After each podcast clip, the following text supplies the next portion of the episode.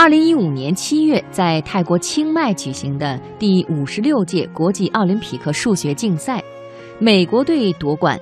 接下来，我们就分享一下这支队伍的教练罗伯森的故事。罗伯森是美国卡耐基梅隆大学的数学教授，二零零四年第一次担任美国奥数队的副教练。那一年，他刚从加州理工学院数学系毕业。在美国，奥数训练营通常有十五名教练，其中主教练和副教练各一位。二零一零年到二零一三年，罗伯森在卡耐基梅隆大学任教期间，连续四年担任奥数队的副教练。二零一五年是他成为主教练的第二年。作为大学教授，罗伯森每年都会走访很多地方，参加研讨会。担任奥赛队主教练之后，每到一个地方，他都会借此头衔联系当地高中。主动提出要给那里的学生带去一场数学公开课。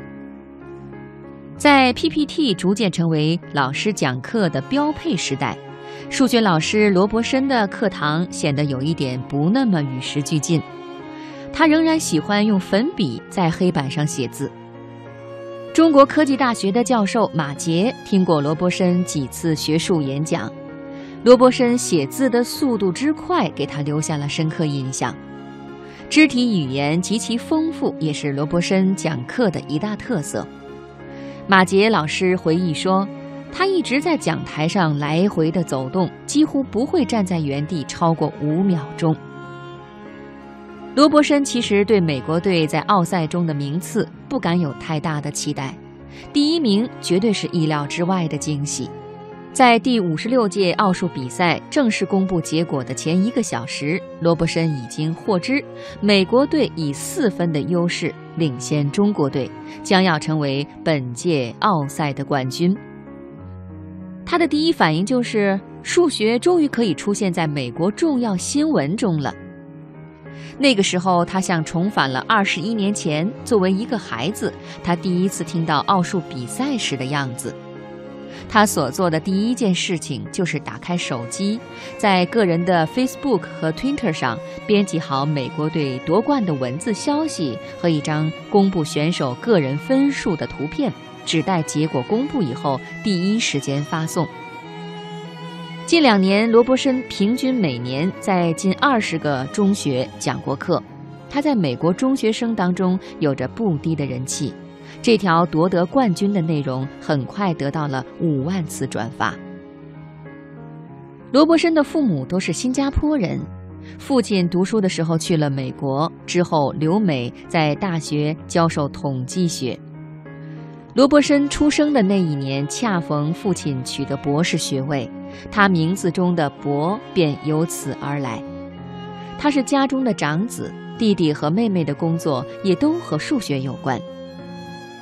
在上中学之前，数学只是罗伯森的兴趣。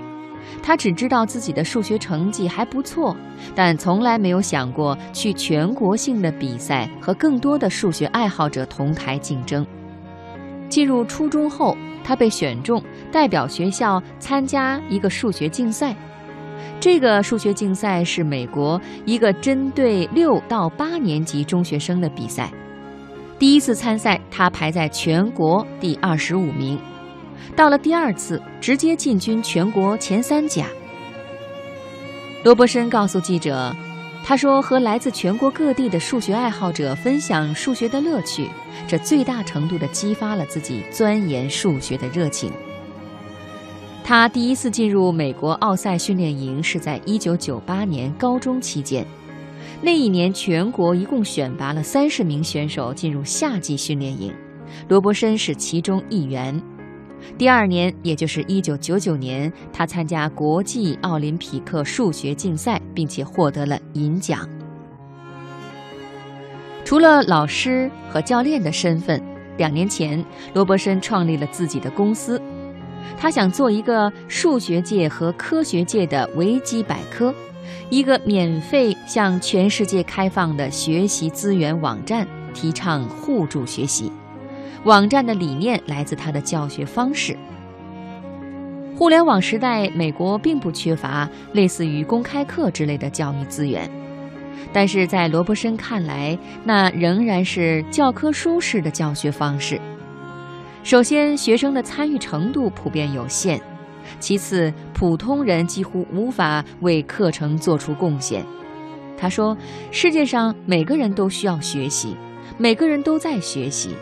老师们每天都在思考如何解释一道题，然后在课堂上展示。他们可以在这个网站分享解题过程。世界上各个角落的学生们通过手机浏览网站，看到解题过程。学生们也可以对已有的解答提出质疑，分享自己认为最好的解题方法。”罗伯森说。最好的学习方法是要提出问题，而不是一直听老师讲述。罗伯森的公司目前还在创业初期，网站免费访问，现阶段没有任何盈利。待内容库足够大、足够优质的时候，才会考虑盈利模式。他觉得网站未来可能会提供，比如出租老师这样的收费业务，用收费业务来支撑免费业务。